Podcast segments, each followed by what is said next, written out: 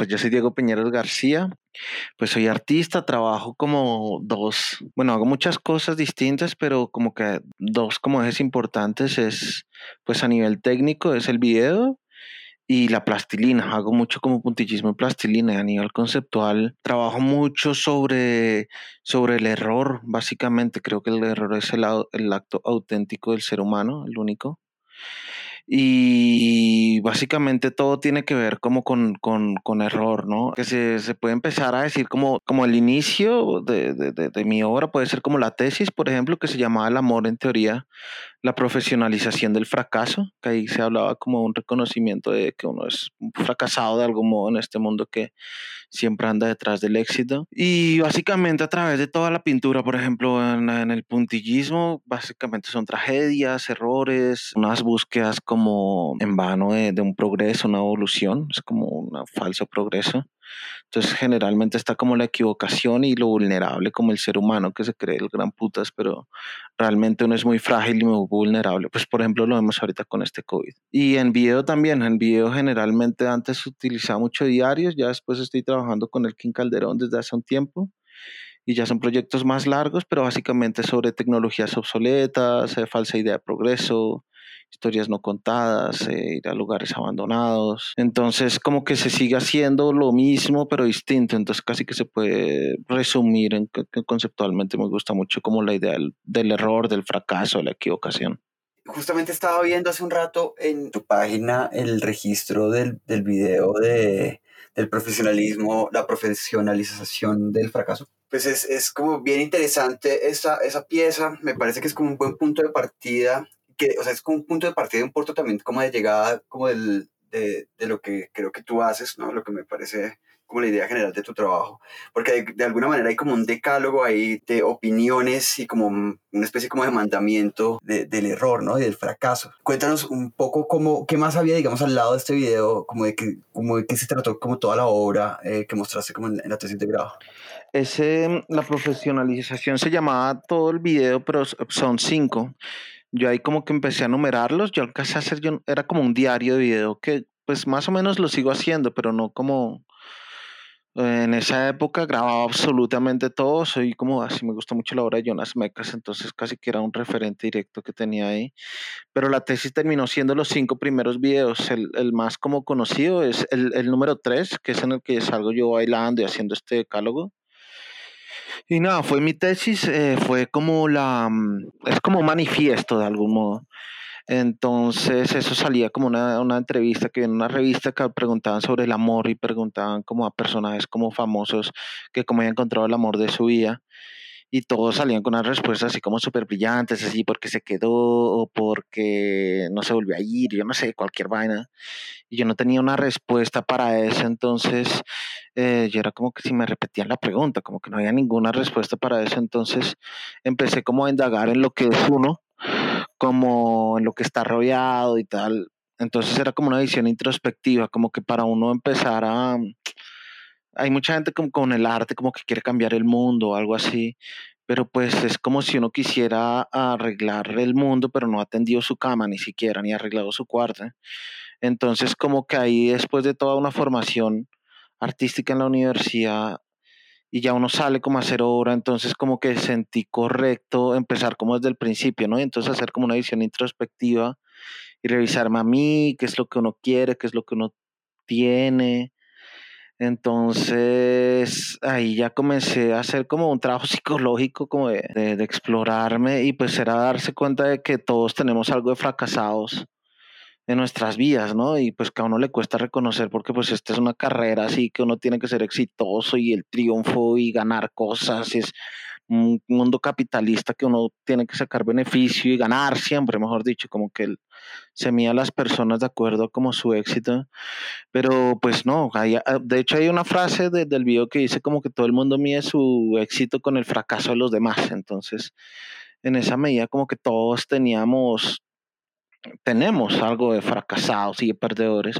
Y yo lo hacía como no no haciéndolo como como, como si fuera una cosa así como de, de pesar, ni tampoco de dármelas así como, ay, soy un fracasado, así el loser ganador, no, es como, es como una condición que todos tenemos y yo creo que es un buen punto de partida uno reconocer tanto lo bueno como lo malo que tenga, ¿no? Y pues uno tiene generalmente más cosas como malas, ¿no? O, debilidades, por decirlo algo muy, y básicamente uno tiene que trabajar sobre ese tipo de, de cosas, no para lograr el éxito ni nada, sino como para uno seguir como en una búsqueda de yo no sé qué, de felicidad o algo, pero como para en una carrera como estas, que es arte, que supuestamente trata sobre lo más sublime y lo más bonito, no sé, o cosas como muy profundas, pues yo creo que uno sí tiene que partir de eso, ¿no? Como de, saber quién es uno, como de, encontrarse de algún modo, o por lo menos buscarse, hacer el esfuerzo. Claro, y es que hay una, hay una cosa que es durísima de, de, pensarse uno como el, fraca, el fracaso de uno mismo porque es un, es un golpe al ego muy duro, ¿no? Pues como que uno no está preparado realmente para, para enfrentar esa, esa, esa, ese fracaso como parte de la condición humana, de lo que, de lo que es uno como en, su vida cotidiana, ¿no? Bueno, y ahora, por el otro lado está, está todo este asunto del puntillismo de plastilina. ¿no? Como cuéntame por llegas a hacer piezas de, de, esta manera, cómo llegas a desarrollar esa técnica que pues con este material además pues tampoco agraciado en el mundo del arte. Bueno, sí, gracias por tu pregunta, Gabriel. No, mentiras, pues esto empieza desde, que era muy pequeñito, todo esto era potrero. Yo era, eh, pues mi mamá trabajaba y nosotros somos tres hermanos, yo soy el de la mitad. Y pues nos dejaba plastilina prácticamente como para no quemar la casa o algo así.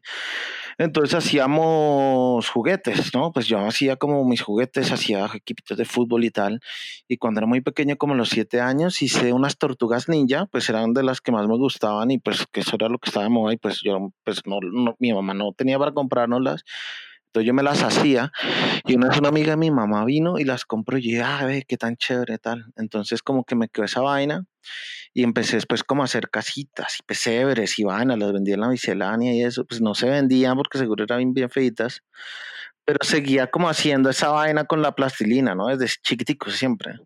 Y ya después en el colegio eh, había un amigo que tenía una pecera de vidrio y me dijo, vea, él era hincha de millonarios me decía, ¿usted qué hace plastilina? porque no más el equipo de fútbol así como cuando les tomaba la foto? Y le dije, bueno, venga a ver tal. Y le hice la, la, cosita esa. Y cuando se la entregué en el colegio, pues fue la locura. Todo el mundo decía, como, no, yo quiero una de América, tal, tal, tal.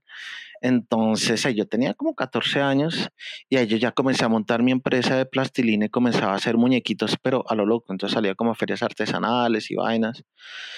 Eh, bueno, ya ahí daba talleres de plastilina porque yo desarrollaba como como un método para hacer eh, muñequitos. Y pues daba clases. Y bueno entonces comencé comencé a exportar mandaba de a Manchester a Madrid a Argentina a Brasil. Entonces cuando ya iba a entrar a la, a la universidad Eh, yo a mí me, me, me, becaron, la alcaldía me becó por ser de los mejores bachilleres ahí en los Andes. Yo ya escogí los Andes porque pues que era que uno sale con buen puesto, mejor dicho, ahí de los Andes. Entonces yo era, hagámosle, qué carajo, ya untaba el dedo, untaba la mano. Y cuando yo entré ya a los Andes, pues yo ya tenía un bagaje así, pues allá mi cancha con, con plastilina, ¿no? Pero cuando yo entré, había mucho, estaba muy en boga esta vaina de de los nuevos medios, ¿no? Entonces, pues mis, las cosas que yo hacía con plastilina y las otras cosas que hacía la otra gente, pues era con sensores y con vainas que prendían, apagaban, se movían solos, no sé, como un derroche de tecnología absurda y uno con la plastilina, entonces era como, oh, qué asco esta vaina.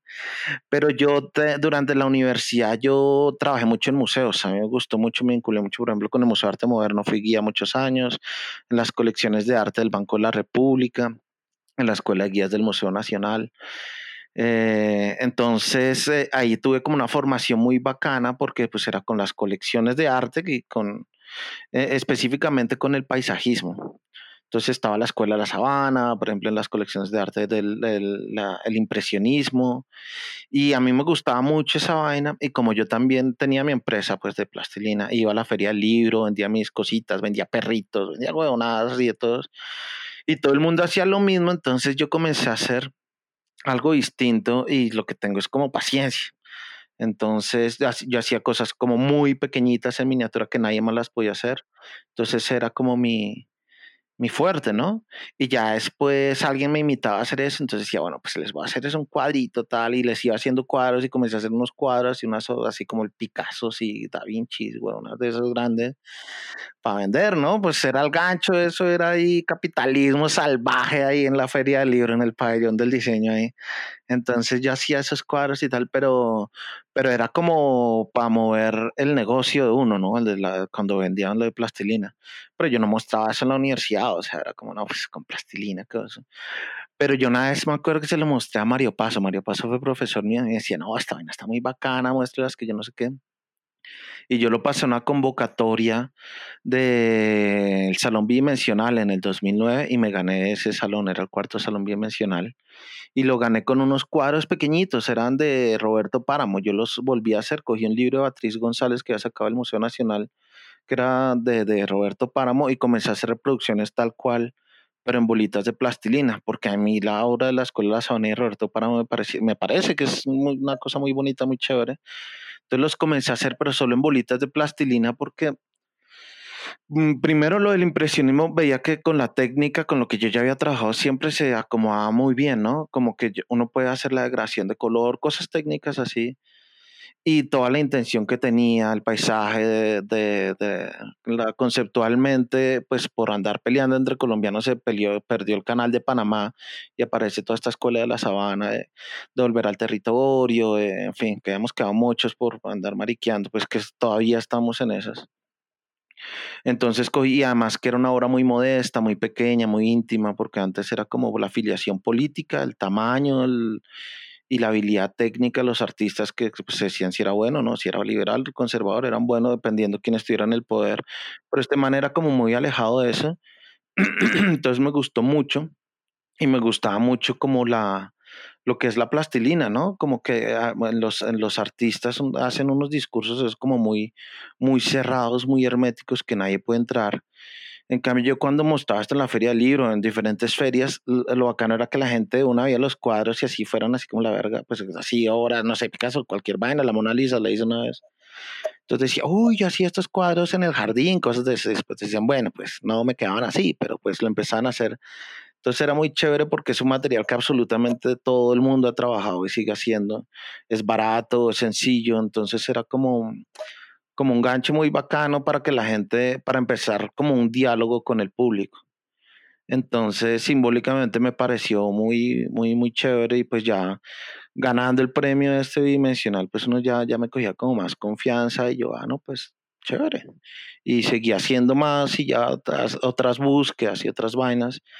Pero básicamente como que ese fue un punto de quiebre donde yo entendí como la, la, la, importancia de la plastilina, ¿no? Como simbólicamente, y ya pues la sigo haciendo hasta ahorita, lo que estoy haciendo. Claro, es que esta, estoy viendo las piezas estas de Páramo, y tienen, o sea, son, son piezas que son muy serias, pero al mismo tiempo son bien graciosas, ¿no? Tienen, yo creo que mm. hay, hay una potencia interesante como de la, de la plastilina ahí, como en causar, como no solo esa admiración, digamos, como por la, por la técnica, sino que también es un material que de alguna manera le quita la seriedad como a las pinturas, ¿sí? O sea, no es óleo, que es un material serio, que tiene esa tradición histórica, ¿no?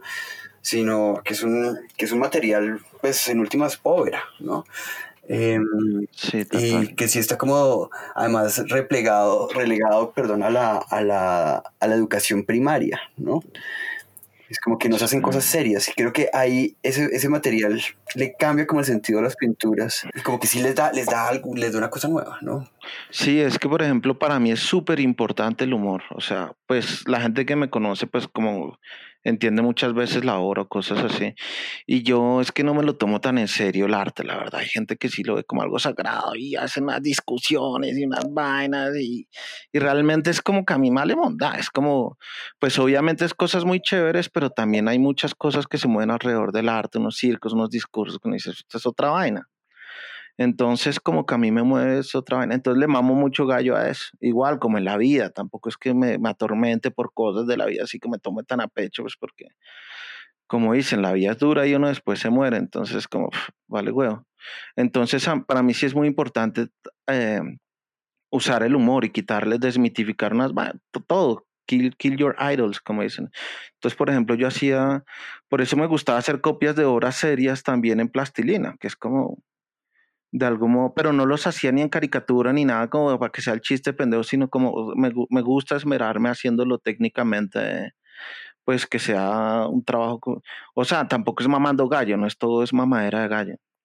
Entonces, pues como dicen, el humor es una vaina seria también, como dicen. Entonces, si la plastilina hace exactamente lo, lo que su merced dice, es como como llevándolo a lo más básico, es como para sentarse a charlar, yo no, es como un discurso, no comienzo a, echar unos cuentos raros ni rebuscados ni nada, sino como empezar como, hola, ¿cómo estás? Hola, te estudio, te trabajo, no sé, es como una conversación.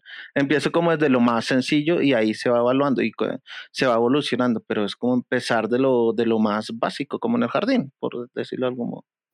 Claro. Bueno, y es que para las personas que estén escuchando este, este programa y que pues, no conozcan las, las obras de, las que estamos hablando, realmente ahí, o sea, las, las, el registro fotográfico de estas piezas yo creo que es bien complicado y no le hace, no le hace, pues todo el honor, digamos, que, que, que son los originales, ¿no? Realmente el trabajo de hacer las bolitas y hacer los degradados y los colores es un trabajo demasiado que demasiado minucioso, ¿no? Es que sí, es, es, es, como, es un chiste muy bien contado, ¿no? Es que ese es, eso, el humor, a veces es complicado, digamos, en, en, el arte, porque a veces los chistes son muy flojos. Em, pero digamos, acá sí es como un humor, es un chiste bien, bien tomado en De fino, sí, es humor fino, exactamente, de whisky.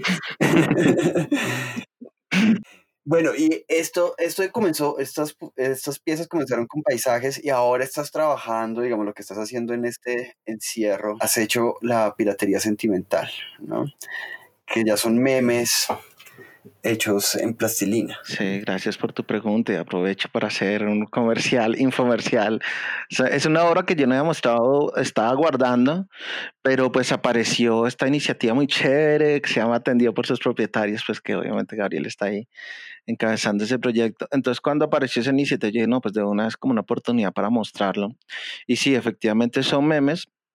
Yo empecé a hacer memes como desde el 2012.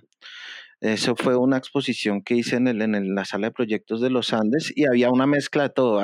Hacía memes, hacía chistes, pero también hacía unos cuadros hiperrealistas. Era como una, una combinación de muchos lenguajes, muchos formatos, muchas intenciones. Eran como muchos alter egos que comenzaba a hacer.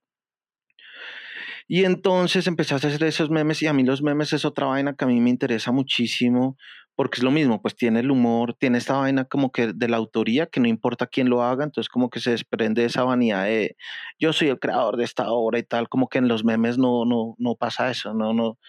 Hay, por ejemplo, en esa serie hay unos que yo me pirateo completamente, bueno, Piratería Sentimental, por ejemplo, es un nombre que no es mío, eso era una exposición que hizo Junca. Yo, por ejemplo, a mis exposiciones, no les pongo ningún nombre original mío, son como citas de películas o de canciones, las imágenes que tomo también. Mm, eh, yo he hecho de, de que foto que haya tomado yo por ahí unos dos cuadritos, de resto todo es pirateado, es como me gusta mucho esa idea de piratearme todo y de que no hay nada original, ¿no? Como que no hay nada nuevo en un mundo capitalista como que se paga como la novedad, lo nuevo y tal, y es como que no, de ahí es como que no hay un techo y se anda consumiendo y se andan inventando pendejadas y pendejadas y se satura el mundo con un montón de pendejadas cuando yo creo que ya hay muchas cosas dichas y que hay como que reorganizarlas, ¿no? O releerlas o volverlas a hacer como para poder entenderlas. Entonces, por ejemplo, en esta piratería sentimental, bueno, hay unos que me invento yo, hay otros que no, son fusiones de muchas cosas. Y sí, me interesa mucho eso, que lo de la autoría primero, lo de que también lo puede hacer cualquier persona, cualquier persona que se le ocurra un chiste lo puede hacer, de ahí que hay memes de todo tipo. No tienen lucro tampoco. Eh, bueno, acá está chévere esto porque pues se están vendiendo, ¿no? Como que los saco los memes de una virtualidad y los pongo en una obra, entonces como darles otro estatus y bajar el estatus del arte al del meme y subir el del meme arte, que se me hace como otro chiste ahí, pues raro, que pues este, me estoy ahí como echando a, mí mismo, pero entonces es raro que no haya lucro y además es muy democrático, cualquier persona lo puede utilizar, el meme puede echar chiste a lo que sea, no hay censura hasta ahora por lo menos. Entonces como que es un lugar de diálogo y de conversación como muy chévere. Y, se potenció esta serie, esta última serie que está en atendido por sus propietarios, eh, se potenció en pandemia. Yo lo empecé a hacer como en enero, ahí de, a poquitos, y ya con el encierro, pues igual yo siempre me la paso en encierro, ¿no? Pero entonces también como hago otros proyectos con video y ya hay unas cosas en stand-by, ya después ya me toca viajar y no puedo hacer bolitas porque no las puedo cargar ni las toma tiempo, toma mucho tiempo. Entonces, en esas estoy ahorita. Pero antes de esa serie había otra que había sido, esta, esta es como muy sencilla porque los memes son sencillos, son colores planos. Me gusta que no tiene que haber un derroche técnico así asombroso, pues, pues quedan mal hechos. Me gusta mucho que queden chamboncitos, que ese también queda su, tiene su encanto. Pero antes de eso estuve un par de series que eran más como nivel técnico más, eh, era más elaborados y era, era cero chiste, pues no sé si eran puras tragedias, incendios, mucha cosa con elementos, fuego, agua, viento. Entonces como que no me ando saltando de una vaina a otra, pero hablando siempre de lo mismo. En estos memes ahorita es puro, puro chiste, pura gozadera.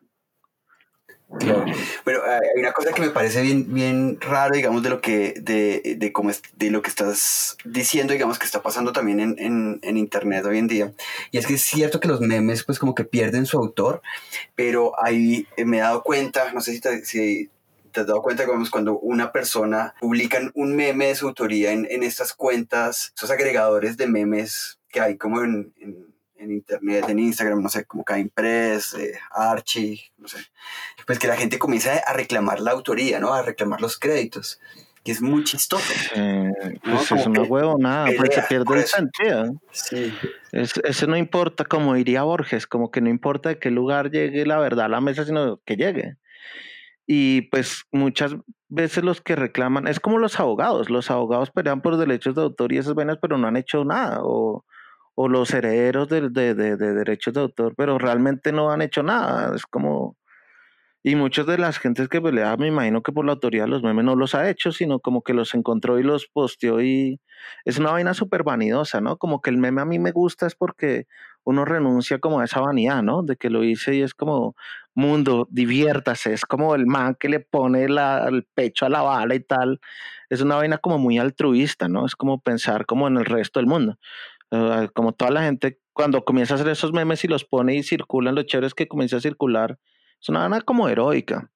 Entonces, cuando ya comienzan a reclamar y eso por la autoría, creo que pierde todo el sentido, porque es una vaina arrogante, vanidosa, muy de ego, de yo hice y como que, como que, creen que es más importante el nombre de, de las personas que de la misma obra, que no debe ser así. Además, es gente que ni los hace, sino como como que los distribuye ya. Claro, no sé, es bien, raro, sí, porque además es como, es como esa pelea del autor, de la autoría también en las artes, ¿no? Como esto es mío. Sí, total, sí. Como, cuando pasó ahorita una cosa con Carlos, que yo soy muy amigo de él y me parecía echar lo de Carlos Castro, que como que lo piratearon, pero él pirateaba también.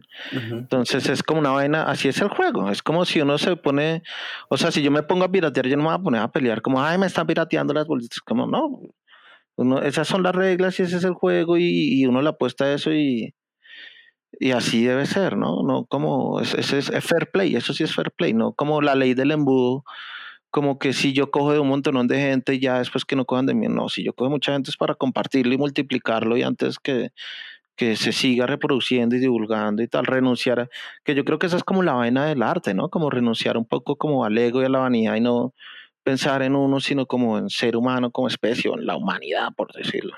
Pero es que yo creo que esa es, una, yo creo que esa es una de las cosas esquizofrénicas que podemos llegar a tener los artistas, porque en la, formación, por lo general, a uno le, le, inculcan como la figura del autor, ¿no? Como, no sé, las, las vanguardias del siglo XX, ¿no? O sea, Picasso, el gran nombre, ¿no? Warhol, ¿no? El, el hipernombre, pero al mismo tiempo como que le están diciendo a uno como, no, ya todo, está, ya todo está inventado, ¿no? Se utiliza referentes, ¿no?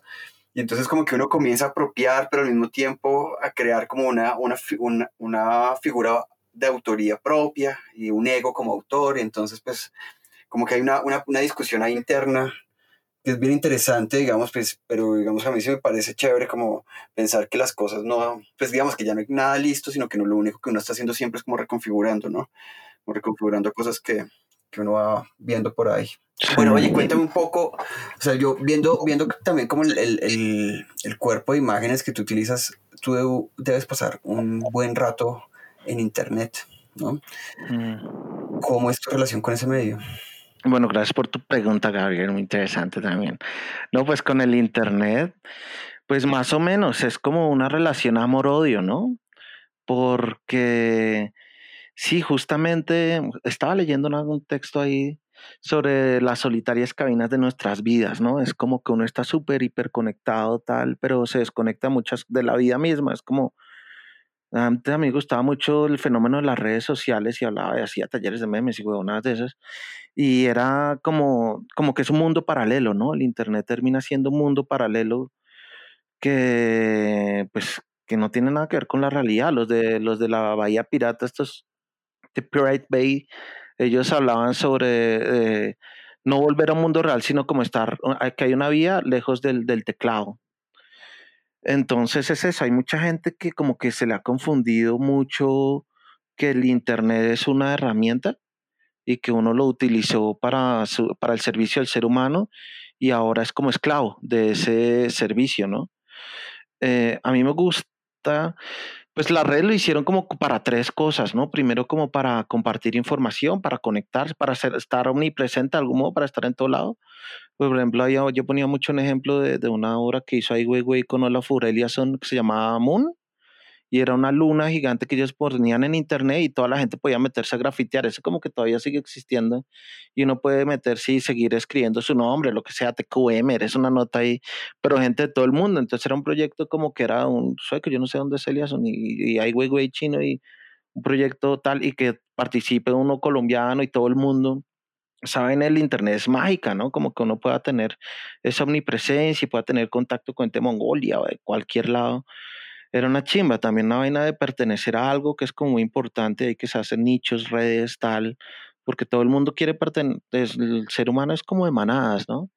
Y lo otro es esta vaina altruista, compartir información, que eso se me hacía la verga, cuando empezó era como uno poder bajarse discos y música y cosas y tal, pero pues ahí el ser humano llegó y y metió su, su, huella, ¿no? Su firma como de ser humano y lo volvió una cloaca así, una vaina terrible de mandar todo lo peor, o sea, como una intención noble de como de, de compartir y estar en todos lados, como una mala idea de globalización es lo que pasó, ¿no? Como que una idea de globalización es tal y la otra es la que la convierte el ser humano, ¿no? Lo mismo fue el Internet. Entonces a mí me gusta mucho por todo eso es lo que le digo, pero también la odio por exactamente lo mismo. Entonces, mm, eh, procuro no, no, no, pegarme tanto al internet si me llega información. Estoy muy bien rodeado de gente que también anda bien desocupada como uno, entonces siempre me llegan muchas y como diferentes, mm, eh, ¿cómo decirlo? Como gente de, muy diferentes perfiles, entonces como que me llega mucha información de todo tipo y pues me gusta mucho leer, sí soy como muy obsesivo, muy, me gusta investigar mucho, entonces como consumo mucha información, pero también es un, una vaina que odio porque ya es demasiada información, ¿no? Es, entonces por eso, por ejemplo, también tengo la parte de video que se implica mucho viajar y eh, como no, que no tiene nada que ver con el internet, por ejemplo. Es como ir, caminar, buscar tales vainas, subir una montaña, un páramo, tal, investigación de otro tipo, como mucho trabajo de campo. Entonces me gusta mucho porque lo, lo combino. pues como soy Géminis, es como dos personas en uno, entonces como que tiene esta vaina como muy metódica y técnica y tal, y estar metido en internet y consumir información y también otra como desprenderme de absolutamente todo. Entonces ahí trato como de equilibrarlo, pero ahorita es pues sí, chupar internet porque sin poder salir, pero bueno. Eh, bueno, y ya que estamos, ya que comenzaste a hablar del video, pues chévere que me cuentes un poco cómo ha sido esta, esta historia con Elkin que ustedes ya llevan trabajando juntos que como unos 5 o 6 años. Sí, bueno, gracias por tu pregunta, Gabriel. Eh, nosotros empezamos con él que yo lo conocí en la universidad hace ya un montón de tiempo, unos 15 años más. Él, era eh, monitor mío en varias clases. Una era como de Luis Buñuel y todas eran de cine y otra era de la nueva ola francesa. Entonces teníamos como una conexión ahí con el cine chévere, ya después el man se fue a hacer sus posgrados, todas esas vainas, seguía acá, el man como que volvió y queríamos hacer un colectivo, así una vaina como sin nombre ni nada, se llama La Decanatura, un club de ping-pong. Y hicimos ahí, trabajamos con otra más gente, la idea era como involucrar mucha gente, pero bueno, no, nos fue chévere en esa experiencia que fueron como tres meses y que traíamos eh, bueno, por ejemplo, vino Fernando Castro Flores, el filósofo, que el 15 lo pudo jalar y es una figura así increíble y aprendió mucho de él. Por ejemplo, yo traje a Luciana Ponte, que también era para hacer como cosas de memes y mostró la Lulula TV y terminó quedándose acá y tal. Pero esa vaina como de gestión y esas vainas como que al final, como trabajar con gente es muy complicado. Y ya después dijimos como, no, ya, estuvo chévere, fue una linda experiencia, pero bueno no me llames, yo te llamo, ya dijimos, no, ya dejemos eso ahí. Pero entonces ya Elkin tenía un proyecto, eh, él, él tiene una casita en el campo por Machetá, y entonces el man siempre, pues ahí al lado están las antenas estas de Chocontá, y entonces el man me dijo, como, oiga, hay un proyecto que yo no sé, tengo una idea que siempre paso por Chocontá y unos músicos y ahí estas antenas y tal, y es como con lo que a usted le interesa, lo que a mí me interesa, ta, ta, ta. Entonces ahí comenzamos a, a camellar en eso, pues porque teníamos básicamente los mismos intereses. El Elkin es más bioartista, Elkin sí es bioartista puro, pues hace otras cositas, pero es bioartista puro y tiene una escuela así como muy de alemana y tal. Es, tiene una... Somos, nos parecemos en muchas cosas, pero también nos diferenciamos en muchas que, que es bueno porque nos complementa. Y pues yo ya venía haciendo video desde siempre, pues mi tesis fue en video. Entonces comenzamos ya a hacer este tipo de proyectos, que el Centro Espacial Satelital fue el primero y que nos demoramos como nueve meses en eso. Y pues nada, ha sido muy chévere. Tenemos pocos proyectos, ahorita tenemos un par en stand-by que apenas pues nos eh, suelten y toda esta vaina ya seguimos haciendo, pero son unos proyectos ya más distintos o más ambiciosos son de mucho tiempo para hacer. Por ejemplo, antes yo hacía, grababa todo, ya hace rato no grabo todo, tomo sí muchas fotos, pero ya ahora hay otra intención, hay mucho trabajo de investigación, por ejemplo, archivo, y mucho trabajo de campo. oye, ¿qué tanto de, digamos, de tu, de tu forma de hacer con la plastilina permea eh, el trabajo con, con Elkin? Mm, ¿En qué sentido? ¿Como conceptual? No, o sea, sí, conceptualmente, digamos, yo sé que, pues, que son cosas que no tienen nada que ver técnicamente ni nada, pero digamos que los procedimientos, digamos, como ese humor que hay como en, en, el acercamiento al, a, a, los, a los medios, ¿no? Hay algo, hay algo de esa parte, digamos, que permea a, la sí, Bueno, hay dos cosas. Eh, la primera es que también yo no, no puedo hacer siempre bolitas de plastilina como por por, por el cuerpo no me da, pues por el túnel carpiano, los ojos, cuando no hace tantas bolitas la retina se cansa, cuesta enfocar la espalda. Entonces yo hago como tandas de tiempo, por ejemplo, hago un año bolitas. O sea, estos memes, yo sé que voy a hacer unos y ya después cuando comience a hacer el otro proyecto que empezamos con Elkin, ya yo le bajo a la, a la plastilina y como para darse una descanso, un descanso, porque si físicamente, o sea, todavía yo me opero los ojos, siempre cansa mucho, es una técnica muy demandante.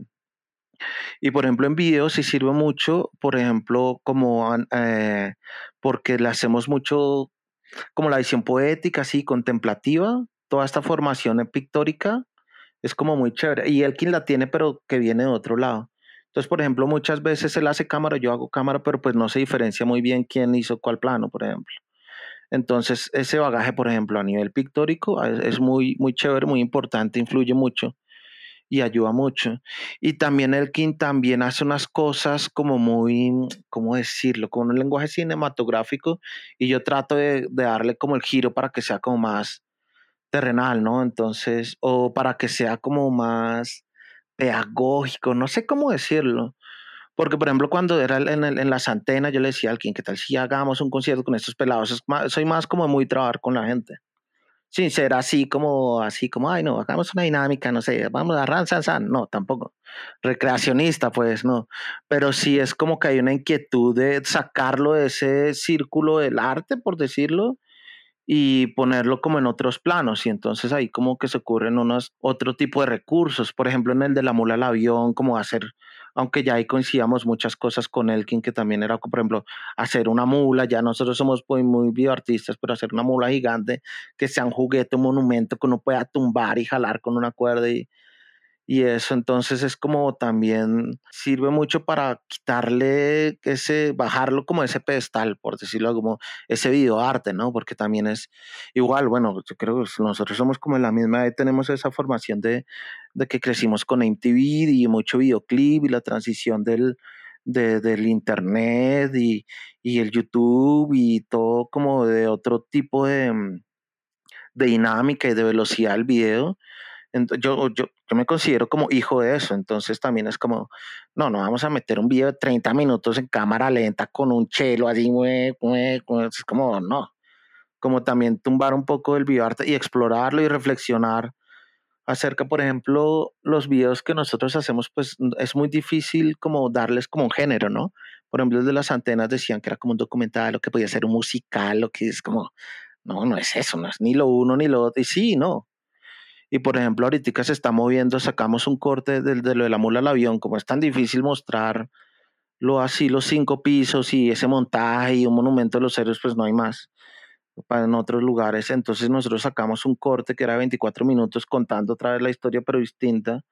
Y pues se sigue mostrando, pero como cortometraje. Ahorita va a empezar a moverse en festivales. Se estrena el 29 de septiembre, creo. Entonces siempre es como mm, reflexionando sobre lo audiovisual y cambiándole el formato, cambiándole, eh, por ejemplo, no siempre trabajamos con las mismas cámaras y siempre tratando de meterle otra vaina distinta, ¿no? Siempre es como cuestionando la idea de, del videoarte. A veces como que ni, ni corresponde al videoarte, a veces son como cosas de, de otros lenguajes. Pues ahí, ahí podemos comenzar como a hablar un poquito tal vez de este, que creo que puede ser como clave y aprovechar, digamos que acaba de pasar pues el premio el Luis Caballero y que ustedes participaron con esta con, con este proyecto de la mula al avión. Chévere que me cuentes un poco como de dónde viene eso, como, hazme, si puedes como un resumen así como corto como de toda la investigación que ustedes tienen detrás de ese, de ese proyecto. Bueno, gracias por tu pregunta nuevamente, Gabriel. Me encanta responder así. Pero bueno, entonces todo empezó en el 2017. Nosotros, eh, bueno, nosotros hicimos las antenas y yo me fui a vivir a Nueva Zelanda como 10 meses y después otros 6 meses a California y el 15 fue a tener a su hijo en Alemania. Él se fue para allá. Entonces terminamos las antenas se mostró como en el nacional y él se fue, yo me fui ya, como bueno, suerte es que le digo, ya ni más.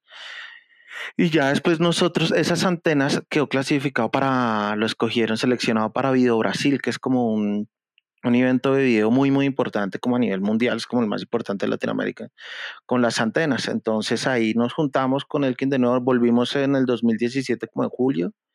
Entonces dijimos, bueno, ¿qué hay que hacer? Entonces ahí nos han invitado a una cosa, a un museo en Italia, hicimos eso y fuimos a Brasil y ganamos, y ganamos una residencia en Suiza cuando estamos editando el video para Italia, este mantiene un libro de, que se llama La envía a la fama, un tipo que se llama Johnny Orde, y contaba la historia de un avión que se había accidentado y que se había hundido en el, eh, en el río Aupés, estaba en el fondo a 20 metros de profundidad y el man a punta de palos y barriles lo sacó otra vez a flote, lo compró a la aseguradora como por 30 mil pesos de la época, lo sacó y, y lo, lo, lo, lo, movió, lo llevó hasta como hasta Huila y después siguió volando y voló por mucho tiempo y después se cayó y se volvió otra vez mierda. Y eso, eso, eso, ese, ese libro lo leíamos mientras estamos haciendo otro render de otro video allá en Macheta. Entonces dijimos, no, tenemos que hacer algo con esta vaina tal. Y comenzamos a explorar un libro del Alcaraván. Entonces cuando ganamos en Video Brasil, Alejandra Sarria estaba buscando proyectos. Eso estaba como paralelo, ¿no? Apenas llegamos, le decía a Elkin que quería hacer un proyecto para el MAM que tiene este programa que es el, el Museo de Arte Moderno de Medellín, este programa que se llama Celsia, la sala C. Y el quien dijo, no, pues nosotros estamos investigando en este proyecto, ta, ta, ta. Entonces, cuando volvimos ya que habíamos ganado este proyecto, eh, habíamos ganado este premio en Vivo Brasil, Alejandra Sarria ya dijo, no, pues háganle ustedes dos como de canatura, como colectivo. Y empezamos, y ahí ya pudimos eh, tener presupuesto para empezar el proyecto. Lo que teníamos en la idea de, de, de, estos aviones de C3, porque en el 2017 estos, estos aviones los hicieron en la Segunda Guerra Mundial y en Europa habían 15 aviones y en Villavicencio habían 19 y nosotros decíamos, qué locura, como hay más aviones en Villavicencio que en Europa. Y entonces ahí ya comenzamos a descubrir que, es, que cubrían toda la zona de la Orinoquía, la Amazonía, y eh, bueno, darse cuenta de todo el territorio que está abandonado, que uno todavía sigue dándose cuenta con este COVID como el Estado ha sido negligente como con casi todo el país, mejor dicho, todo está abandonado. Entonces allá con ese dinero que nos dieron, ese presupuesto, pudimos hacer la primera investigación, el primer video que se llamó Caja Negra, y lo hicimos en el 2017 allá, y ya después nos fuimos a Suiza para la residencia que nos ganamos, y allá donde estábamos justamente habían DC3 al lado, de unos multimillonarios, entonces comenzamos a ver ese paralelo, lo que había en el primer mundo, en el, en el acá. Entonces allá eran como unos juguetes súper lujosos para millonarios y lo usaban unas dos, tres veces al año como para chicanear con el juguete, pero acá salen como, son como chivas, entonces salen a las 7 de la mañana y vuelven a las 5 de, de la tarde después de darle la vuelta pueblito por pueblito recogiendo cosas y dejando y tal y aterrizando en potreros y pues llegando a lugares donde ni el Estado llegaba. Entonces ahí fue eh, que presentamos, el, el hicimos el, el, el, proyecto en Suiza. Estando en Suiza lo escribimos y presentamos a Luis Caballero. Y ya en el Luis Caballero, pues con el presupuesto que daba para la investigación y la producción, pudimos terminarlo. Ese es un proyecto que duró casi tres años haciéndose y pues se hizo con diferente plata también, ¿no? Como que Luis Caballero ayudó en eso, pero también fue como el MAM que había otro presupuesto que pudimos hacer unas tomas en la Uribe Meta, en Villavicencio, eh, y con Bio Brasil y Progelvesia grabamos unos, unas cosas en Suiza, en Francia, y, y bueno, fue así, más o menos así como para contarlo como rápido, duró casi tres años y ya. Okay, buenísimo. ¿Tienen, ¿Tienen planes de continuar esa investigación o digamos eso ya es un proyecto como cerrado? Y gracias por tu pregunta, Gabriel, nuevamente. El, eh, justamente eh, tenemos en una de estas historias que encontramos, hay una que queremos ya cerrar lo del avión, porque es una historia como de conflicto, de un avión que está hundido por allá en un río que queremos sacar, pero pues eso es mucha plata, pero bueno, por ahí eh, hay una, una, una, posibilidad de que haya alguien que lo financie, entonces queremos con ese proyecto cerrarlo. Y, pero ya estamos pensando en otros también, ya y hay unos, ganamos ahorita este, un premio ahí de la del baluarte de Santa Catalina, y entonces es otra cosa que tenemos que hacer como con, con otras tecnologías, como trabajamos mucho tecnologías obsoletas y como uno hace discursos de nación a partir de eso, hay unos hornos que, con los que hicieron la muralla de Cartagena, hay unos hornos que están por allá abandonados en islas y que hablan pues de que sin eso y sin la población afro pues no se hubiera podido hacer Cartagena. Sin embargo, son como muy, pues los tratan como tratan a, a, a las minorías acá en Colombia, ¿no? La élite. Entonces ahí hay un proyecto que vamos a seguir haciendo allá y otro también que estamos trabajando con el río Bogotá, que también ya llevamos unos, pues, todo este año y un poco el año pasado en eso. Entonces ya yo creo que lo de los aviones ya quedó terminado. Sacamos este corte que es una película. Es un corto de 24 minutos, se, que ya seleccionó a varios festivales y se va a estrenar en Biarritz, en Francia, ahorita el 29-30 de septiembre. Entonces ya ahí como que ya terminamos con esos aviones, ya estamos en, y ya estuvo bueno, también fueron como tres años que ya es como ya. Claro, esos, esos proyectos de largo aliento también llegan a cansar en algún momento. Sí, dejan sin aliento. Buenísimo. Bien.